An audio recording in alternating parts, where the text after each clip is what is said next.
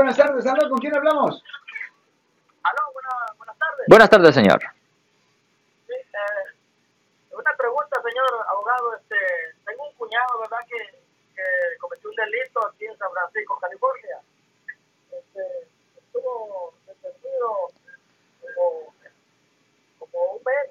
Sí lo sacamos y este, pero ya no siguió yendo a la corte. ¿Qué pasaría? ¿Qué es lo que Well, si él no, mira, orden de arresto, definitivamente va a tener orden de arresto por no presentarse en la corte. No solo eso, pero usted, si ustedes lo sacaron a él bajo fianza, ah, el juez va a revocar su fianza y cualquier persona que pagó el dinero o que se puso como el seguro, el seguro, eh, ah, como el seguro de la fianza, esa persona va a tener problemas civiles. Por ejemplo, solo para un ejemplo, supongamos que una persona tiene una fianza de 50 mil dólares y se le pagó a la compañía de, de fianzas 5 mil, que es los 10%, el problema es que la compañía de fianzas va a perder sus 50 mil dólares.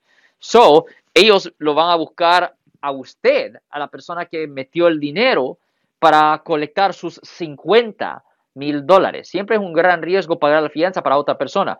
Pero aparte de eso, tiene que entender que esta persona también va a tener una orden de arresto y uh, generalmente cuando hay una orden de arresto uh, por no presentarse a la corte, le suben la fianza o peor, el juez se puede enojar tanto que puede poner una orden de arresto que no tiene fianza, un no bail warrant, como dicen en inglés, donde en efecto no hace diferencia qué cantidad de dinero se pudiera pagar, no hay dinero que se pueda pagar, el juez va a decir, no, yo quiero que la persona esté aquí en custodia. Uh, rápidamente tienen que encontrar a esta persona, ponerse en contacto con una compañía de fianzas para ver si ellos están dispuestos a ponerse responsable de nuevo uh, para la misma fianza.